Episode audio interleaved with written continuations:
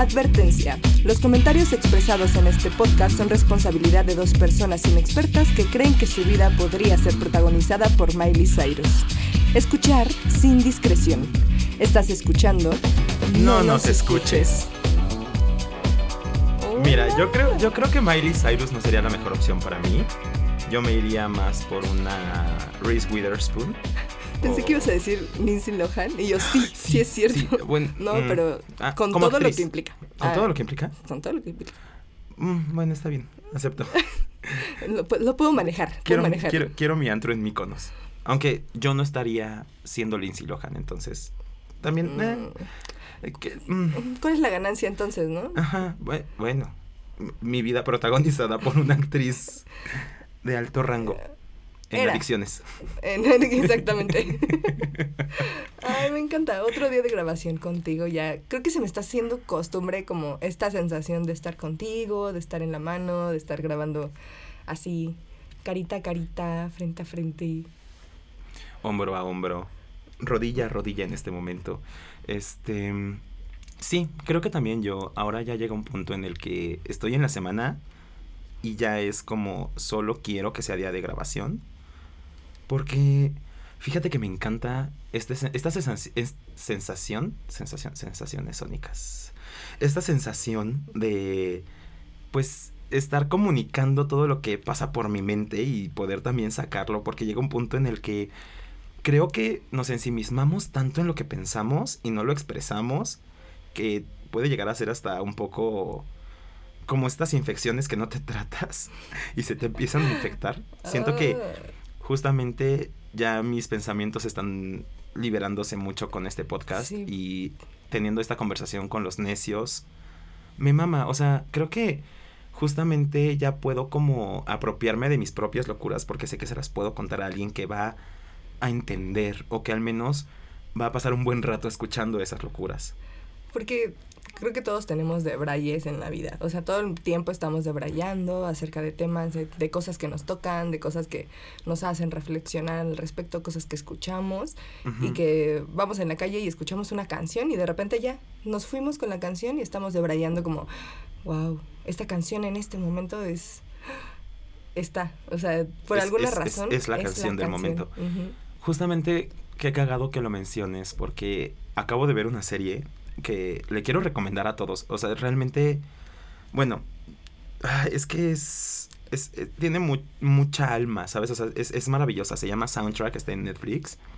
Y la acabo de ver esta semana. Me la eché en un día, 10 capítulos. O sea, me la eché así de corrido y no dejaba, no hacía otra cosa que verla. Porque creo que es justamente lo que todos hemos vivido de, justo lo que dices, estar como, como este meme, ¿no? De que vas en tu coche y está lloviendo y entonces tú piensas que estás en un video musical. Esa sensación, todas la, todos la hemos tenido en diferentes momentos de nuestra vida, con canciones felices, con canciones tristes, con canciones mm, motivacionales, eróticas. Ay, iba a decir patrióticas. Ay, Con el himno eróticas. nacional también me pasa. Este, no, y justamente de eso habla esta serie, de eso habla de que todos tenemos un soundtrack de al menos música en nuestra vida que puede ir definiendo cómo nos vamos sintiendo, porque imagínate, es como si pudieras escuchar los pensamientos de la gente, pero con canciones, porque una canción puede resumir en tres minutos lo que tu mente debrayó en una hora. Claro, depende de la canción, ¿no? O sea, también creo que es un poco difícil decir mi mente estuvo debrayando tanto que ahora soy una canción de ópera, porque esto está muy deep, este, pero justo yo lo estaba pensando y fue como, verga, o sea, todos tenemos estos momentos, todos tenemos estas canciones, pero ni siquiera son solo canciones, ¿no? No, no sé si te ha pasado que de repente ves una película, estás viendo una serie, como yo en este momento que vi Soundtrack, y me di cuenta que es lo que está marcando lo que estoy viviendo. Estoy en un momento que esa serie marcó muchas cosas y una pauta para lo que quiero hacer en la vida. Wow. Está, está cabrón como que sí, sí, el sí. contenido multimedia puede influir tanto en tu vida. Y ha pasado en otros momentos. ¿eh? Me acuerdo cuando estaba chiquita, era una niña y veía con mi mamá una serie que me, me sigue encantando e incluso sigo viéndola años después, ahorita apenas la volví a ver y ya la voy a acabar de nuevo, la de Gilmore Girls. Oh, Y me acuerdo que en ese momento de mi infancia era la historia de la relación de mi mamá y yo resumida en una serie. Y era increíble poder vernos reflejadas con, pues en otro contexto, obviamente, con otras personas, otros personajes, pero éramos nosotras ahí. eh, Y la veía con mi mamá, aparte, ¿no? Era como claro, este porque es la historia de una madre con su hija, toda la serie. Entonces, obviamente puedes decir, esto es súper relatable. O sea, me estoy identificando, me esto- o sea, que, que es lo mismo, ¿no? Incluso cuando jugabas de niños con, con tus amigos, ¿no? De que ven una película y dices, no, es que yo quiero ser tal, porque te estás identificando con el personaje de tal película, ¿no? Me acuerdo que incluso yo veía High School Musical de niño, que me tocó en la primaria, y fue, o sea, primero fue una revolución muy cabrona porque nos llegó a muchísimas personas y la ponían cada 15 días en la televisión en Disney Channel. Pero fíjate que a partir de ahí me di cuenta que justo estaba esto como de, es que yo quiero ser Troy, ¿no? Que es el principal y es el güey más guapo y es el güey que le sale bien todo porque es buen cantante, buen bailarín, este, Sí, sí, sí. buen futbolista, buen estudiante, buen novio. O sea, dices, hijo de tu puta madre, quiero ser tú, pero me cagas al mismo tiempo porque sé que nunca voy a llegar a ser tú. Mm, aparte Zac Efron, digo. Sí, es demasiado inalcanzable como ya en expectativa. Ya lo idealizas bien cabrón. Pero justamente con esta serie me, me pasaba eso y ahorita que la estoy volviendo a ver, está increíble como ahora veo las últimas temporadas, que es ya cuando la hija se va de la casa y se va a estudiar la universidad y como ese viaje cambia la relación con su mamá. Y en ese momento para mí, eh, o sea, lo entendía, pero no me identificaba me identificaba con otras cosas. Pero ahorita lo vuelvo a ver y digo, wow, o sea, qué impresión saber que en este momento puedo resignificar todo, toda esa etapa de la vida de, en esa serie, de, de esa relación madre-hija con lo que yo también viví hace unos años y sigo viviendo y sigo estando y, eh, como en esa serie. Claro. Pasan los años y sigue siendo la serie. Sí, y, y todos tenemos muchos de estos momentos como, esta es la serie, esta es la película. Por ejemplo, te digo, a mí me pasó tal vez con High School Musical en la infancia, que me marcó mucho porque yo tal vez no quería ser Troy, pero creo que quería ser Sharpay. este punto de me mama el rosa y quiero ser actor y ella Todo es actriz y todo es fabuloso. Y al parecer todo le sale bien porque tiene mucho varo y puede hacer lo que quiera. Entonces, justamente también eso va marcando como ciertas pautas de lo que tú también estás aspirando a ser. O sea, incluso cómo te reflejas, ¿no? Recuerdo también que en mi infancia, pues yo era un niño Disney. Totalmente, no solo de las películas, sino como de Disney Channel. Y me acuerdo que salían en la noche estas novelas, Ay, este, argentinas, sí. que eran de una productora llamada Cis Morena, que eran como novelas infantiles, tipo las que pasaban aquí en México, como Misión SOS, Ujú. este, Alebrijes y Alebrijes y rebujos. O sea, era como el mismo concepto, pero de Argentina. Y pues era lo que yo veía. Y, e incluso, este, me acuerdo que hubo dos que me marcaron mucho. Que una fue la primera que vi que fue Floricienta, que fue lo que sacaron después aquí como Lola era hace una vez, que fue como el refrito. Ajá, sí, sí. Pero fíjate que justo era tipo musical también, porque tenía música y canciones y todo, todo, todo, todo, todo, como el paquete completo. Y me doy cuenta de que yo desde muy pequeño he sido influenciado por cosas pues muy idealistas, también románticas. Y también por eso soy la persona que soy hoy en día, como enamorado del amor y... Justamente eso te iba a decir, porque yo también me tocó Floricienta así por completo. Yo ni siquiera vivía en la Ciudad de México e hice que mi mamá me trajera a la ciudad cuando vino Floricienta al Auditorio Nacional para poder verla. Y era un lloriqueo, pues también de una niña de 10 años que estaba viendo a su ídola en el escenario, pero que toda esta cosa, pues justo como de va a llegar tu príncipe azul y como también la novela hecha a través de un cuento de hadas, ¿no? Como de la Floricienta, pues Florencia que era como, él empezó como niñera y de repente se enamoró como del, del padre de familia y entonces ella, eh, él la iba como a sacar de pobre, ¿no? Y, y a darle como la vida que ella necesitaba, que ella quería.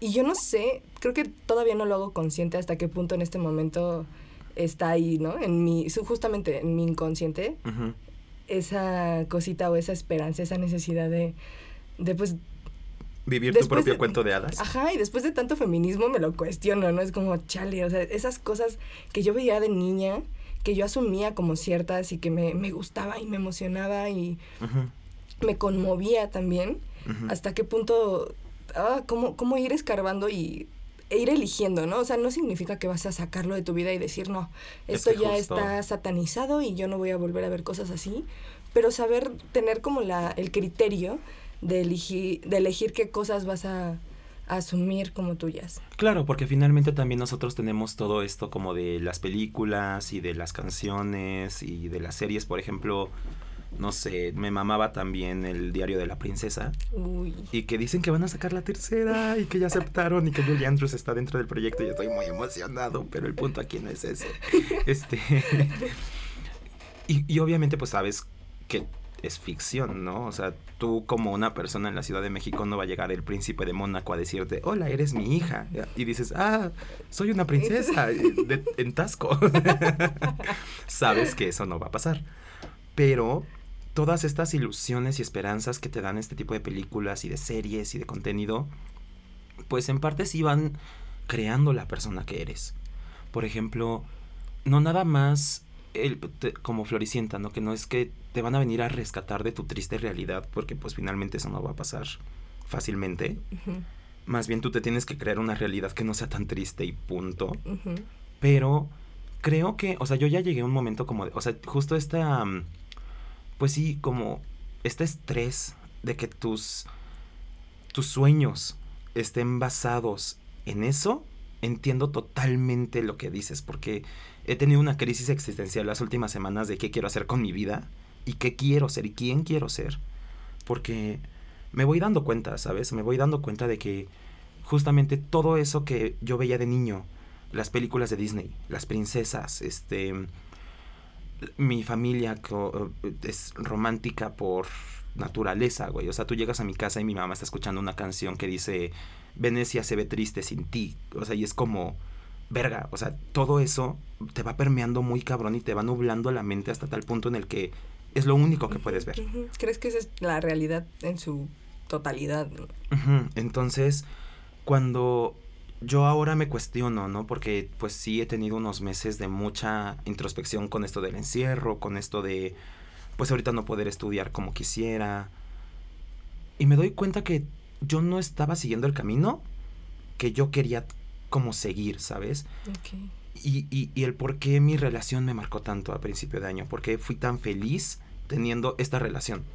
Pues sí, estaba muy enamorado, pero tal vez mi sueño no era estar con esa persona, sino el estar con una persona. O... El, estar enamorado del, del amor. Ajá, exacto. Y, y, y entonces me causaba como estos conflictos de puta madre.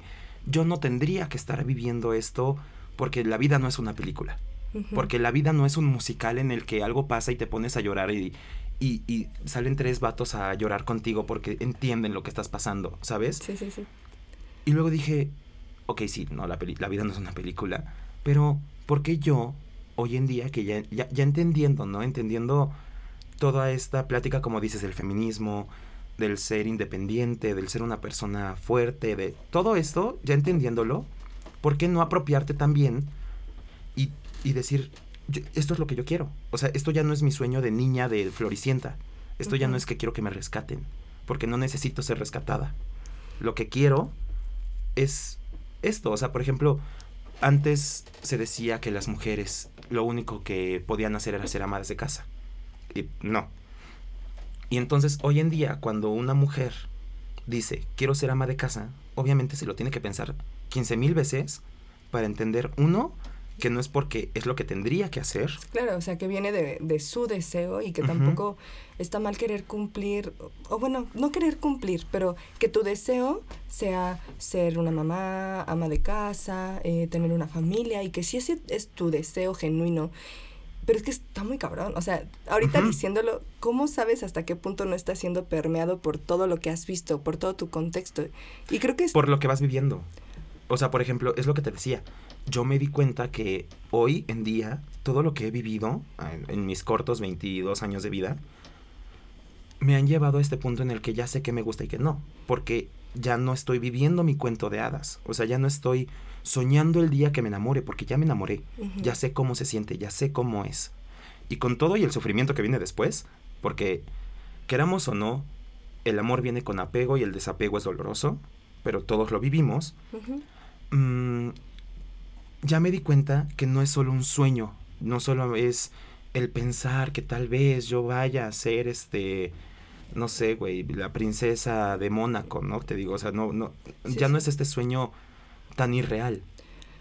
Sí, pero es que yo me voy como otra vez unos años atrás y me recuerdo a mí ya pasando esta etapa de Floricienta y también de los Jonas Brothers que me encantaban y era em, recuerdo el pasar a esta otra etapa, a la pubertad, adolescencia y sentirme permeada justamente por el, grupo de personas con las que yo me quería relacionar y también como inmiscuirme en su universo significaba que había otras influencias que iban a llegar a mi vida, música nueva, eh, películas nuevas, eh, música más que nada, porque mi grupo de amigos empezó a ser como justamente de, personas que se dedicaban a la música, que les gustaba la música, y yo automáticamente empecé a negar esas partes de mí misma que les gustaba Jonas Brothers, que les gustaba Floricienta, que les gustaba eh, RBD, High School Musical, porque mi contexto ya no me lo permitía yo si quería pertenecer a ese grupo tenía que empezarme a gustar otro tipo de cosas. Y no digo que me hayan gustado solamente para pertenecer, para pertenecer porque me gustaban realmente y lo disfrutaba muchísimo y lo sigo disfrutando. Pero ya ahora creo que en este momento puedo hacer como la comunión entre esas dos partes de mí. Sí. ¿Sabes? Como decir, sí, me gusta el rock alternativo y me gusta, eh, no sé, la trova y todo esto, pero también me gusta Floricienta, pero también me gusta High School Musical y música que no es como relevante. Madura, este, culturalmente. Culturalmente, ajá, exacto, sí, sí, sí. Pues justo, pues creo que es lo mismo. Yo, este, este contexto en el que tú te estás desarrollando es lo que te va marcando ciertas pautas. Entonces, por ejemplo, tal vez si tú no hubieras venido a vivir a la Ciudad de México en algún momento, tampoco hubieras tenido, no nada más ciertas vivencias, o sea, incluso el gusto musical, el gusto de ir al teatro por tu propia... Pues, Cuenta, sí. Ajá, o sea, todo esto, pues tu, tu, tu, experiencia lo va, lo va viviendo, porque incluso, no sé, yo lo pensaba, em, el año pasado tomé un viaje a Canadá, entonces es la primera vez que salía del país, es la primera vez que veía como otra cultura, es la primera vez que viajaba también como por mi cuenta, porque solo nos fuimos mi hermana y yo. Y una noche me fui de antro yo solito, porque mi hermana todavía no era mayor de edad en ese momento. Me voy de antro, la dejo en el Airbnb, acostadita, le puse su colchita, le puse su almohadita. Este. La puse de lado por si vomita. Ah, no, eso es cuando estás pedo. Este. Entonces, me voy al antro y recuerdo que, pues para empezar, todo es en inglés o francés. Y mi francés está muy crudo todavía, entonces me tenía que defender solo con el inglés, solo y empezando a beber. Y entonces yo, yo iba apanicado, güey. O sea, neta iba con un pánico de, ok, esto, esto, esto está muy chido, lo estoy viviendo, ok. Pero no conozco a nadie, yo suelo salir con amigos, no salgo solo. Pero quería conocer, ¿no? La vida nocturna de... En ese momento estábamos en Toronto. Entonces, llego al antro, con mi miedo y todo, entro, ya me piden mi ID. Y aunque yo sé que es este pues original y que soy mayor de edad de todos modos te da como este nerviosito de que te digan que no pasa porque no sabes por qué. Ajá, porque otro país, ¿no? Ajá. Entonces ya llegué y me acuerdo que justamente lo que a mí me relajó en ese momento fue escuchar una rola de reggaetón. y dije, no mames, ¿cómo están poniendo reggaetón en Toronto? O sea, se me hizo, bueno, obviamente no era Nicky Jam, ¿no? O sea, tampoco no fue algo tan urbano, o sea, fue, fue como Maluma, la más famosa de todo el mundo, pero dije, me siento como en casa, ¿sabes? Como estos momentos permeados por la música, el cine, el teatro, te regresan a tu origen y dices, si me ponen esta rola, todo puede estar bien, aunque me esté llevando la chingada. Entonces, también lo pensé y dije, bueno, sí, es que mi contexto me llevó a esto y no sé qué. Pero luego lo estuve pensando y dije, yo no sé cómo sería para mí hoy en día irme a vivir a otro país, incluso por la música. Porque dices, aquí todos escuchan música electrónica. Aquí todos escuchan este house, aquí todos escuchan cosas muy alternativas, no sé. Y no es el tipo de música que a mí me gusta. Entonces, ¿cómo voy a sobrevivir en este ambiente sin tener estos espacios con la música que a mí me gusta, ¿sabes? Incluso, incluso puede llegar a ser eso un impedimento que te puede dar miedo. Pero justo a mí lo que me pasó, y eso sí, lo viví contigo, lo viviste de cerca, fue cuando yo llegué a la Ciudad de México y yo traía todo este contexto de eh, música alternativa, rock, eh, rock en español y no sé qué, indie, etcétera. Y yo llegué haciéndole un feo horrible al reggaetón. Así, el reggaetón para mí era como la, la basofia de la música y era como, eso ni siquiera es música, ¿qué están haciendo escuchando esas porquerías, no? Incluso lo ponían y yo en mi mamonés me iba. O sea, era como, sí, yo no voy a permitirme, Que mis oídos virginales escuchen estas sean violados porquerías. por el reggaetón. Ajá. Pero eh, estando en otro contexto, con gente que escuchaba otro tipo de música, la neta, al principio fue por adaptación. Ujú. Y después en esa adaptación le agarré el gusto hasta el punto en el que ahora, güey, tú sabes, o sea, me, me encanta el reggaetón y lo disfruto y lo bailo. Y, Sí, claro.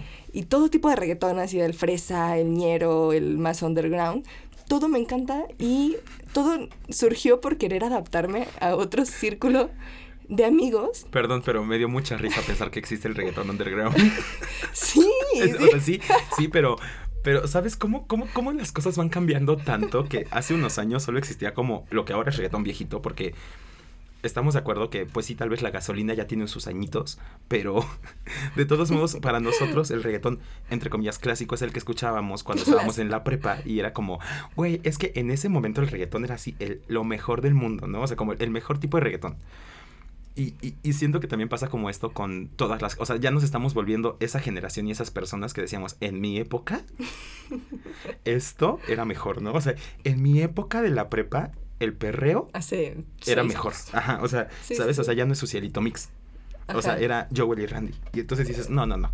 A mí me gusta, pónganme las viejitas si son de hace cinco años. O sea, también es como, Dude. Ajá, no mames.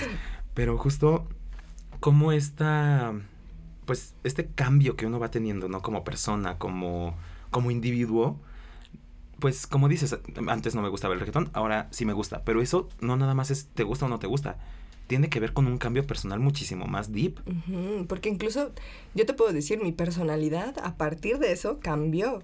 O sea, puede sonar una mamada, pero te lo juro, a través del reggaetón yo me desinhibí en la, en la peda, en las fiestas, me desinhibí muy cabrón. Yo no, yo no me comportaba de esa manera en las pedas. Exacto. Y después del reggaetón sí hubo como ahí una suma a mi personalidad de decir, güey, también ahora soy la morra que perrea en las fiestas y también ahora puedo, eh, no sé, tararear una canción de reggaetón y, y me gusta y lo disfruto. Y ahora se trata de, es lo que pienso, de irle sumando. O sea, en ningún momento te resta. Ahora, por ejemplo, ya no solo soy la que escucha Floricienta. Y después ya no fue solo la que escucha Floricienta y rock. Y ya luego ya no solo fue la que escucha Floricienta, rock y reggaetón. Y, o sea, y no sé qué más me espera en el futuro. A lo mejor después me hago fan de... Ay, ¿qué será? Del mm, metal. Ay, Del, yo bien espantado. Ay, no, esas son cosas del diablo. Pero ¿quién es quita? ¿Quién quita? ¿Quién me, quita? me- me hago amigo de metaleros y después ya me vas a ver meneando la melena en un concierto de metal súper prendidísima y Ajá, sí, sí, sí, como en el Heaven and Hell, ¿no? O sea, en esos, estos que se hacen así como... en esto, así hasta tu cara de repudio. No, no, no es, ca- no, es, no es cara de repudio, ni así, si eso les gusta, es muy, es muy válido para ustedes. Para mí no, pero para ustedes. Este, no, pero mira, o sea, justamente creo que tan, tanto como la música, como te digo, las películas, por ejemplo, que en nuestra infancia fueron ya sea Disney o que veíamos tal vez series en Disney o en Canal 11, que también como que... Uy. Aquí en. México se, se daba como mucho este canal, que también daba como muchas caricaturas y series como para 31 niños. minutos, por ejemplo. Ah, y, y por ejemplo, luego... Todo el luego soundtrack de 31 justo- minutos. Ajá, y, y por ejemplo, yo me acuerdo que hasta mi hermana le mamaba 31 minutos. Y, y cómo hoy en día lo puedes escuchar. Es más, estuvieron en el, ¿qué fue? ¿En el Vive Latino? o hace poco estuvieron en un festival, al que justo, que justo fue cuando empezó la pandemia, ¿no? Este, ay, qué triste. Em, y, y, güey, ¿cómo, en qué mundo te imaginas a un montón de veinteañeros, treintañeros gritándole a unas marionetas, cabrón? a unos puppets. Sí, y todos... ¡Ah! ¿Sabes? O sea, y, todos moviendo sus manos. Y no mames, wow. Son las, son los calcetines con ojos que me gustaban de niño. Y, y cómo eso también te cambia. Y, y, no es nada más una rola. Es todo el soundtrack de esa serie. Y lo que dices, te regresa al origen, te regresa a ese momento tú de niño gritándole a la televisión con marionetas las canciones, tus canciones favoritas, ¿no? Por ejemplo, cómo también, yo lo estaba pensando, eh, cómo esto que tú vas viendo y que vas consumiendo como entretenimiento, lleva a ser más que entretenimiento. Llega a ser incluso una pauta de lo que tú quieres ser. Por ejemplo, tal vez, no sé, voy a decir una mamada, pero mm, tú de niña veías con tu mamá Grey's Anatomy. Porque ya lleva como 500 temporadas, entonces no importa la edad que tengas, ya la viste. o al menos sabes que existe. Este, estabas viendo Grey's Anatomy y gracias a eso algo se prendió en ti y ahora eres doctor, ¿no? ¿Cómo, cómo las cosas más pequeñas pueden volverse tan significativas? Yo me acuerdo que veía a Hannah Montana. Y yo decía, quiero ser cantante. Porque obviamente idealizas a Hannah Montana. Dices, no mames, wow, la vida que tiene. Y a partir de ahí veía, no sé, mm, veía a mis papás actuar. Y entonces decía, yo quiero ser actor. Pero por este proyecto, por, este, por esto que estoy viendo que hacen. Entonces, todo esto te va permeando y vas diciendo, ok, o sea, por ejemplo, no quiero decir que si de niño viste, por ejemplo, yo vi una serie con mi mamá que ahora, mm, o sea, es como de mis faves, que se llama Charmed, que son tres hermanas que son brujas. Es 90, de los 90 así, cabrón. Sí, sí, sí. Y me acuerdo que la veíamos porque sus mejores amigas hacían las voces, porque son actrices de doblaje, de las protagonistas. Obviamente eso no quiere decir que yo cuando veía eso de, niño y, es mi serie favorita de la vida porque me eché las ocho temporadas cuatro veces, este, no quiere decir que yo, o sea, quiero ser bruja, ¿sabes? O sea, no tiene nada que ver, pero justamente cómo va permeando eso y hoy en día digo, wow, o sea, ya puedo, no sé, este, decir, conozco muchas referencias de la cultura popular de ese momento gracias a que vi esa serie. Otra serie que me marcó mucho fue Desperate Housewives, que también son ocho temporadas y también me eché las ocho como cuatro veces. Y cómo, o por ejemplo Sex and the City, que son como cosas muy parecidas que, a lo que quiero a lo que quiero llegar, necios, sí, sí estoy yendo a un, a un, lugar específico. Como esto, tú vas viendo las personalidades muy bien detalladas de los personajes, por ejemplo, como Sex and the City, que fue algo, un boom de... Justamente estaba viendo el otro día, Sex and the City tiene exactamente la misma edad que yo, fue el mismo año que empezó. ¿En 1998? Okay. Ay, ya revelé, ya revelé mi año de nacimiento. Ah, no, bueno, de todos modos siempre digo que tengo 22 años, no sé por qué me importa. Ay, este, entonces, esta serie eh, fue como un super boom, ¿no? O sea, mujeres treintañeras hablando de sexo, así como sin pelos en la lengua. Y, y se llegó como a este punto de, ah, es que tú eres una Samantha. es que tú eres una Carrie. Tú eres una, este, ay, no me acuerdo, Charlotte.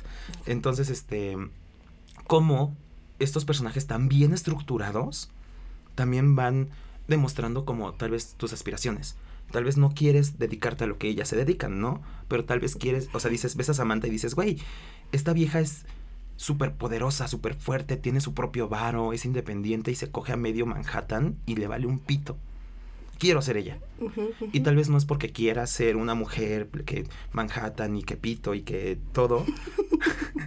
por resumir y no volver a decir todo. Pero sí te da una pauta, o sea, si dices, ok, creo que no mi vida se va a transformar y me voy a dedicar por completo a ser Samantha, pero al menos sé que tengo un referente de una mujer de una persona, pues es esto que, que se habla acerca de la representación también en el medio audiovisual, ¿no? O sea, cuando vemos allá afuera eh, cuerpos diversos, cuando vemos razas diversas, eh, también nos influye porque nos vemos representados en algo que sabemos que va a llegar a las masas y cuando sabemos que estamos, una pequeña parte de nosotros está poniéndose ahí y nos vemos identificados, decimos, ok, si, si esta persona que tiene las mismas características que yo está pudiendo lograr tal cosa, ¿por qué yo no voy a poder llegar también a ese punto en el que yo sea una persona, una mujer independiente, eh, con mi propio varo, con mi departamento en, en tal lugar, este, y también desapegada respecto a las relaciones amorosas, ¿no? Si es como uno de tus issues.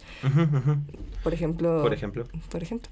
Eh, yo me acuerdo también tal vez, bueno, tú y yo vimos Desperate Housewives, ¿no? Que es una serie maravillosa y que es de lo que mejor... O sea, todo esto que les estamos diciendo, necios, tienen tarea y se echan su maratón de las ocho temporadas de una, las ocho temporadas de otra, las diez temporadas de la otra, la temporada... O sea, se tienen que echar su maratoncito y nos tienen que decir qué opinan, pero hablando de Desperate Housewives, este, por ejemplo, yo siento que también como en esta etapa de mi vida me identifico con una y en otra etapa me identifique con otra. Y es cuando me doy cuenta que mis aspiraciones y mis sueños van cambiando y está bien. En Soundtrack, que es esta serie por la que empezó toda esta plática, ¿no? La de Netflix. Hay una frase de una morra que dice, pues mi sueño era tal. No les voy a expoliar. Yo tenía este sueño. Y le preguntan, ah, y le dicen, bueno, es que nunca, no siempre se pueden cumplir tus sueños. Y ella dice, no, sí, solamente tienes que aprender cuándo cambiarlos. Y es como, verga, o sea, creo que justamente esta serie es tan poderosa por eso, porque maneja todo esto de los sueños y de seguir tus metas y, y de todos modos, no exigirte tanto. No exigirte, ah, mi sueño es ser actor, entonces tengo que ser el mejor actor. Y tengo que ser actor toda la vida. Es que justamente es el mejor actor o el mejor lo que sea, ¿para, ¿Para quién? O sea, es mientras tú seas el mejor actor, o en este caso, la mejor actriz para mí misma, la mejor actriz que yo puedo ser para mí misma, la verdad es que eso es, suficiente y no es conformarse, es simplemente que mis límites justamente se van a ir moviendo de lugar conforme yo vaya avanzando. Y entonces, en, en algunos años, mi, mi ser mi mejor actriz para mí misma ya no va a ser lo mismo que significa en este momento. Exacto. Incluso es lo que decía, ¿no? O sea, ¿quién dice que ahorita mi sueño no puede ser, o sea, mi sueño de niño era ser cantante? Ahorita ya no es mi sueño. Pero ¿por qué no hacerlo y descubrir que tal vez este sueño estaba dormido dentro de mí? Y me mama ser actor. Entonces, ¿por qué no darle un chance otra vez? Y yo quiero tener una familia, yo quiero tener esta vida de, ¿sabes? Como medio de hueva, de tener como tu tu cerca blanca y tu patio y la casa del árbol, así como super... ¿no? Ajá, pero movámoslo como a Francia o algo así. no lo sé. O sea, ya en vez de, no sé, una cerca blanca, voy a tener una cerca roja. Ya, ese es mi cambio de sueño. Este, pero, ¿por qué no también seguir esos sueños, no? ¿Por qué no sí decir, bueno, esto es lo que yo quiero, ¿no? Yo quiero esta película dirigida por los mismos que hicieron Gilmore Girls, ¿no? Que es como súper idealista y súper bonito y súper bueno todo, pero tiene también sus issues, ¿no? O sea que si no sería muy aburrido. Como, no sé si has visto alguna vez estas series o estas películas de Hallmark, de este programa gringo, que son súper, súper gringas, blancas, este, y que todas, no, o sea, es, es tan aburrido porque nada, o sea, los conflictos más grandes es como se acabó la sopa en el supermercado y tengo que ir a otro a comprar. Ajá, sí, sí, sí, sí. y es como, Uy, o sea, es más, ni para ponerlas de fondo. O sea, neta, neta, no, no, no. Y son súper blancas, porque aparte no ves a una sola persona de color, no ves a un solo latino. Y, ay, no, no, no, no, no puedo. y las películas también son horrendas. Sí, sí, sí. Son como esas películas de Navidad, ¿no? Así como... Ay, pero aparte que hay a montones, digo, cabrón, ¿qué pedo? O sea... Ajá. O sea... y aparte todo es como la misma trama, pero con diferentes actores. Son como también estas novelas, eh, estos libros de Julia o, o Jazmín o Julieta, ¿no? Que son como, como novelas pseudo eróticas y que todo el mundo, o sea, todas las novelas se tratan de lo mismo. Pero solo le cambian el nombre a la morra. Como y la profesional. Las 50 sombras de Grey, ese es como su antecedente, ¿no? Estas novelitas que te compras en el puesto de periódicos.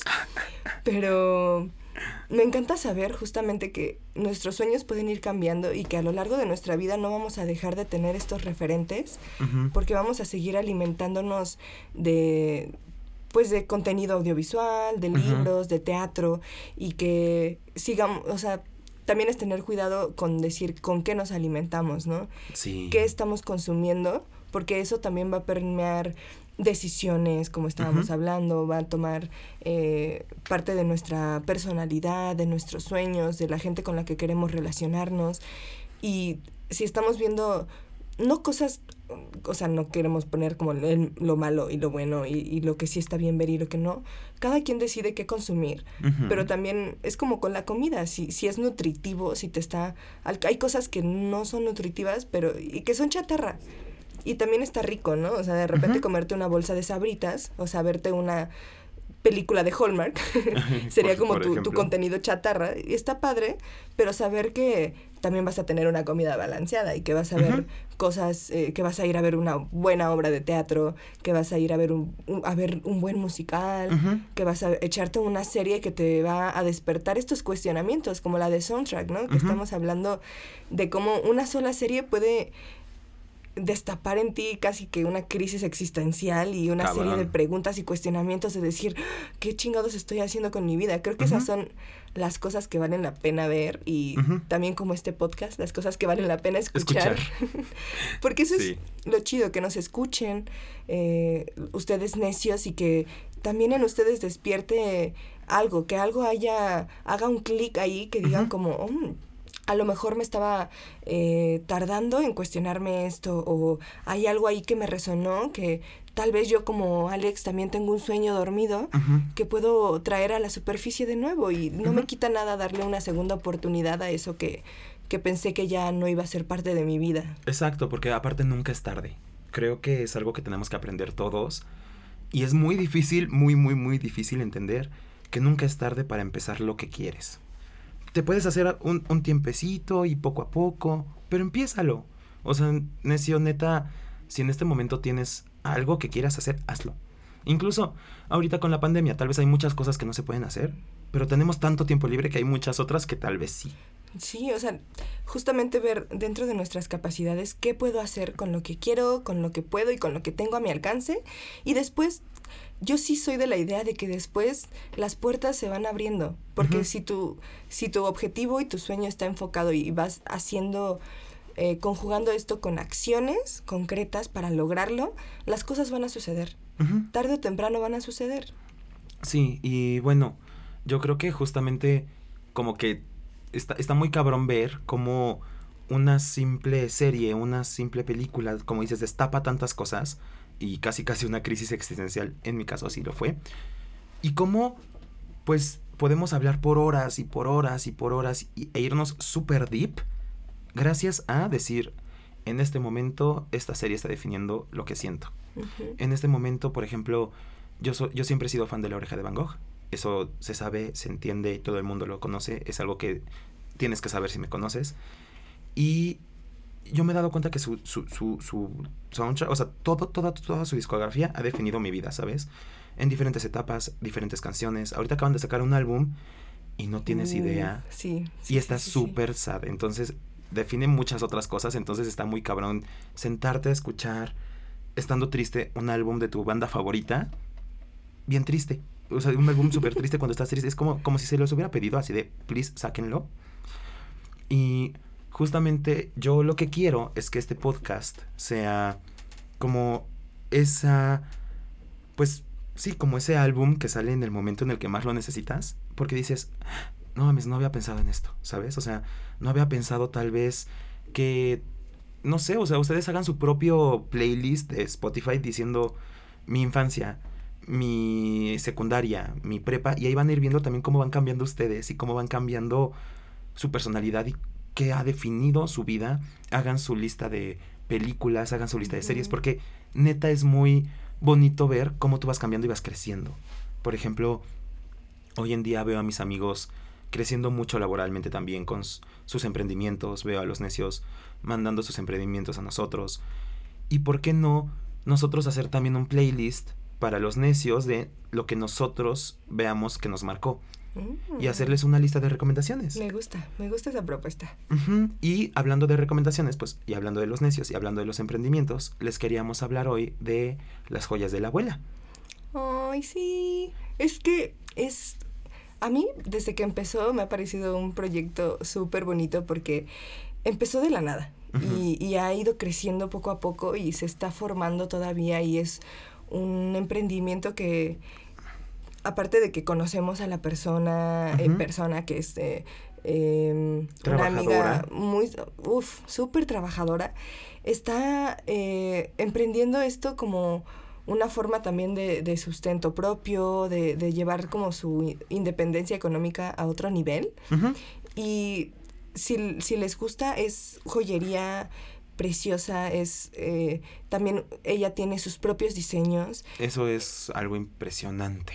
Es, ella eh, estudia diseño Eh, industrial. Diseño industrial. Y también le encanta dibujar y pinta precioso. Entonces, Siempre ha sido muy la combinación de, artística. de estas dos cosas, llevarlo a la joyería, llevarlo a una pieza que puedes tener puesta en, en tu cuerpo y llevarla a la calle y, y que sea también parte de tu personalidad, de tu gusto, de lo que en este momento quieres usar, que forma parte de tu estilo, es precioso saber que lo puedes llevar a una pieza, usarlo y es toda su joyería es de plata. Es punto 925 eh, y son piezas hechas por artesanos eh, plateros de Tasco, que es de donde yo soy. Entonces, Así como entre win. paréntesis, porque pues también conozco la calidad de ese tipo de cosas, ¿no? Que es una calidad preciosa y que está tra- siendo traída a ustedes por esta página de Instagram que se llama Las joyas de la abuela punto 925. Y bueno, nada más para que la puedan buscar bien, es las joyas de la abuela, con esas dobles A juntas, Ujú. punto 925. De todos modos, las pondremos en nuestras historias destacadas, como todos los emprendimientos que estamos hablando cada capítulo, cada capítulo. Y recuerden mandarnos los suyos, seguirnos en nuestras redes sociales y seguir a la mano también. Nuestras redes sociales son no nos escuches guion bajo MX y la mano está como La mano punto punto MX.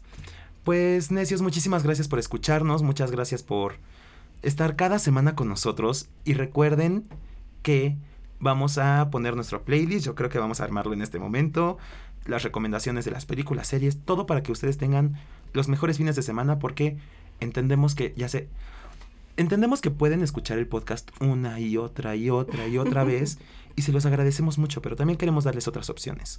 Ay, sí, les, les estamos dando... Les damos opciones nada más para que se dejen distraigan respirar un poquito nuestras podcast. voces. Sí, exactamente. Y entonces, pues vayan, eh, vayan a escuchar nuestra playlist para que puedan también sentirse identificados, ¿no? De repente dicen, oh, a mí en la primaria también me gustaba escuchar, este, ¿qué será? Floricienta, Floricienta. Jonas Brothers. Todo eso, todo, todo. Y pues vayan, los queremos Los mucho. amamos. Bye, nena. Bye, te amo.